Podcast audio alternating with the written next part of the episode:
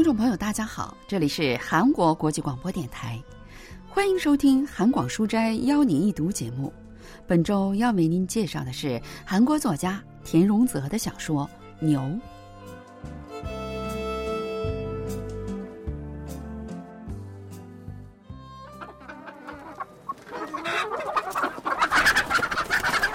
哎呦，下了好大一个蛋呐！真是我的好闺女。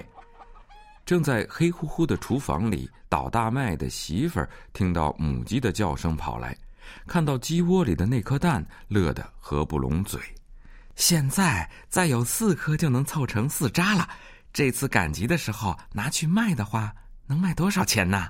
这时，这家的男主人也出来了，他打算早早喂了牛，然后去赶集。看到笑呵呵的妻子，便问了一句：“什么事儿啊？一个人那么高兴？”你可说吧，咱家的母鸡每天都下蛋，真是够神奇的。等把这些鸡蛋都卖掉，再买一只母鸡的话，加上家里的一共就有十只了。它们在每天下蛋的话，很快就能攒下十扎，然后再把这些鸡都卖掉，凑齐了就可以买一头猪。男人对妻子的心思知道的一清二楚，别就知道攒着，把鸡蛋也给给孩子煮个吃啊！你也吃点吧。说什么呢？连你的虾酱汤里都舍不得放，我们怎么能吃啊？妻子听了他的话，吃了一惊。哎，对了，明天是你的生日吧？我得到集上买块肉回来。哎呦，你是不是疯了呀？什么生日啊，肉的，以后再说吧，以后再说。作家田荣泽的小说《牛》发表于一九五零年二月，主人公洪昌秀住在南北韩交界处江原道春川郡的五滩村。他到日本留过学，还当过老师，在郡政府里也做过事儿。村里人要写什么文书都得找他，所以大家都叫他洪主事。洪主事搬来春川的时候，下了几个决心。再也不会离开乡村是第一个，好好养牛，好好种地是第二个，第三就是不管吃什么都自己种，绝不买来吃。洪主顺的妻子也按照丈夫的意愿答应他，直到两岁的儿子长到十岁为止，会遵守这一约定。在村里，妻子喜欢上了养鸡，洪主事也以养牛为乐。因为两口子都很勤劳的过着日子，儿子隆德十岁的时候，他们已经置办下了水田，盖了舍狼房，养起了牛和猪。有一天，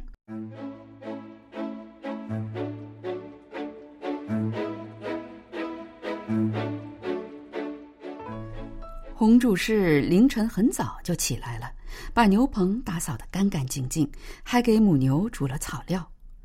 怀孕的母牛吃过草料，很快就生下了一头小牛。红主事很高兴，亲手给小牛犊用温水洗了身子，又给母牛的背上盖上了一条麻袋。我第一次见这么大的牛犊，是公的吧？隆德他爹，这头牛给隆德，下一次生了母牛就给我，行吧？洪主是想象着儿子割草喂牛，骑着牛四处走的情景，觉得很是欣慰。但妻子想的却是把牛养大，增加财产。要不干脆再买一头母牛，两头牛生下了小牛，那些小牛长大又下小牛的话，就在妻子陷入美好的想象，感到心满意足的时候，门吱扭一声开了。长孙他娘把手里拿着的瓢藏在背后走了进来，他走到洪主事妻子身边，嘴巴凑到他的耳边，悄悄的说了些什么。长孙他娘，今天真没有，我们也是刚交了粮，到下次磨大麦，粮食还不知道够不够呢。妻子摇着头，一口回绝了长孙他娘。洪主事看着长孙的娘逃跑般急匆匆离开的背影，觉得他实在太可怜，不由得两眼泪汪汪的。他对妻子说：“不要对村里人那么刻薄，让他赶快拿点米给人家送去。做人也得有点廉耻啊！借走一次的话，至少也得回来一次再借。这不就是想让我们把粮食白给他吗？咱们要是有多余的，还不如给弟弟家。”哎我不管了。妻子刚开始也不是这样的，日子宽裕些了，反而变得更吝啬了。那天晚上，洪主事在村前的小溪边放牛，遇到了长孙。洪主事想起早上的事情，心里非常过意不去，就让他找时间来家里，说自己会背着妻子分他一些粮食。听了洪主事的话，长孙显得有些不好意思。他说：“母亲是看到孩子们饿了好几天，才去借粮食的。后来他们割了还没有成熟的大麦，煮饭吃了。”说完这些，长孙支支吾吾的接着说：“那什么，这话实在说不出口。您就当救救我们一家几口，给我家买只牛犊行吗？有了牛，我就实实在在的种地，再也不会去您家借粮食了。”长孙瞥了一眼洪主事家的牛，恭恭敬敬的求着他，恨不得马上就要跪下来的样子。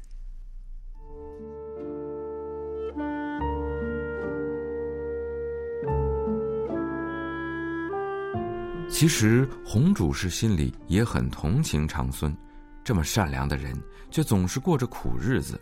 还有他说想养一头牛，好好种地的话，也让洪主事感到很欣慰。洪主事回想起自己来江原道之前，在仁川和首尔来来回回讨生活的日子，还有一段时间在安边的农村种地，吃了不少苦，就更同情长孙了。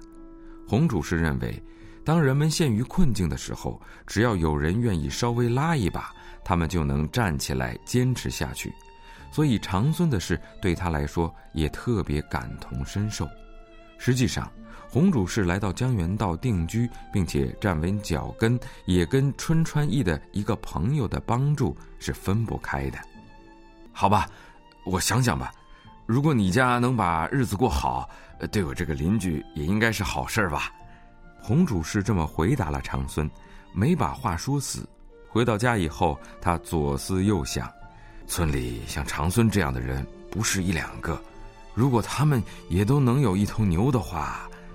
洪主事想着穷人们的凄凉，琢磨着怎样才能帮村里的人们摆脱贫困。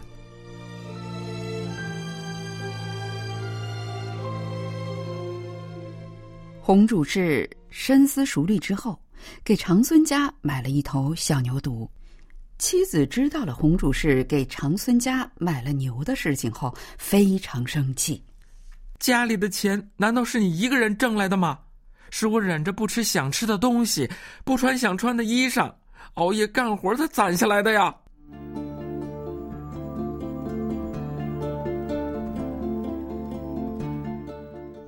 洪主事求饶般的劝诫，说了很多话，希望妻子能够理解自己的用心，但最终也没能得到他的赞同。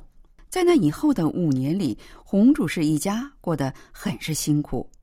儿子隆德得了胸膜炎，病了很久，最后过世了。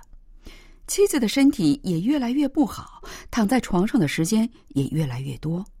他们好不容易收获的粮食，也动不动就被收缴走了。即使这样，洪指事还是硬撑着，一边种地一边养牛，给贫穷的村民们每家都买了一头牛。因为这样，五滩村的人们的生活也比以前富裕多了。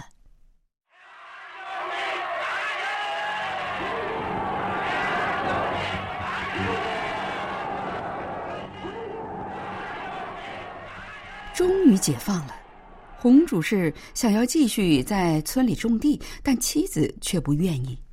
你的朋友们都去了春川、首尔，都成了有地位的人，难道你打算就把大好人生埋没在农村里吗？洪主事一家住的村子正好在三八线南边，他本来是想保持初心，继续守在农村里的。我在这儿是过不下去了，我把我的牛卖了。要么去春川，要么去首尔，你自己一个人住在农村里吧。就算是你的牛，它这么一直一声不吭的为主人耕地，就这样卖了的话，也太没有人情味儿了吧？切，跟牛说什么人情味儿啊？它不过是头畜生，我不管，反正我不想在这儿过了。洪主事和妻子为了这事儿争执了好多次。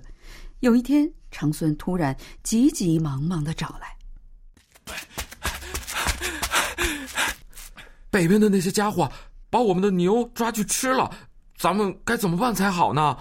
红主事听了这话，也红了眼眶，但却什么话也说不出来，只是呆呆的望着天空。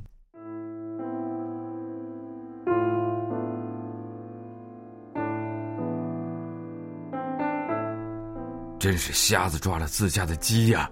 吃了同胞的牛，心里会好受吗？红主事这么喃喃自语着上了山，一边想着跟妻子的争执，过去十年发生的事情、村里的事、国家的事，一边望着被雾笼罩的村子，在一片浓雾中也看不清哪里是三八线以北，哪里是以南。他本来想梳理一下自己的思绪。却不知为何流下了眼泪，脑子里更是一团乱麻。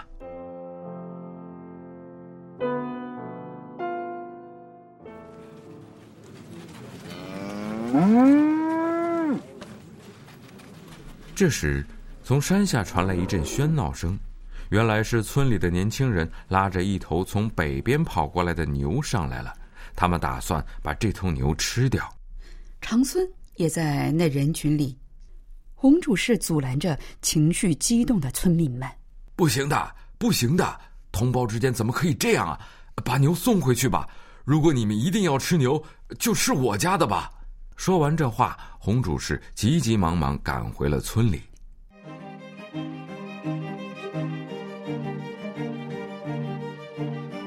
他去了牛棚，想把自家的牛拉出来，却发现牛棚里空空如也。院子里还有附近都没看到那头牛，他走进屋里，才看到地板上吊着一张纸条，拿起来一看，上面是妻子歪歪扭扭的字：“我把我的牛带走了，你不要等我了。”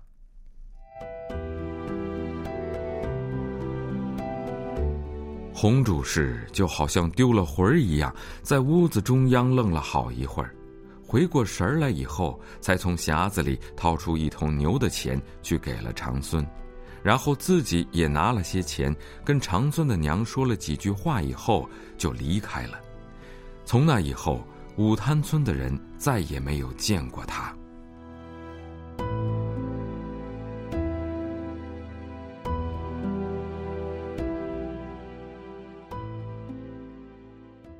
文学评论家全少英介绍说。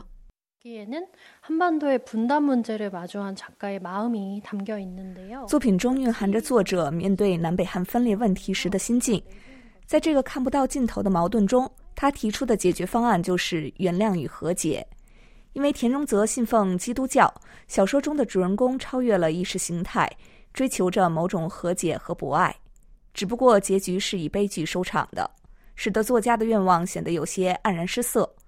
而这个结局也正象征着当代极端黑暗的那个时期。这部小说发表于一九五零年二月，三个月后，第二五战争就爆发了。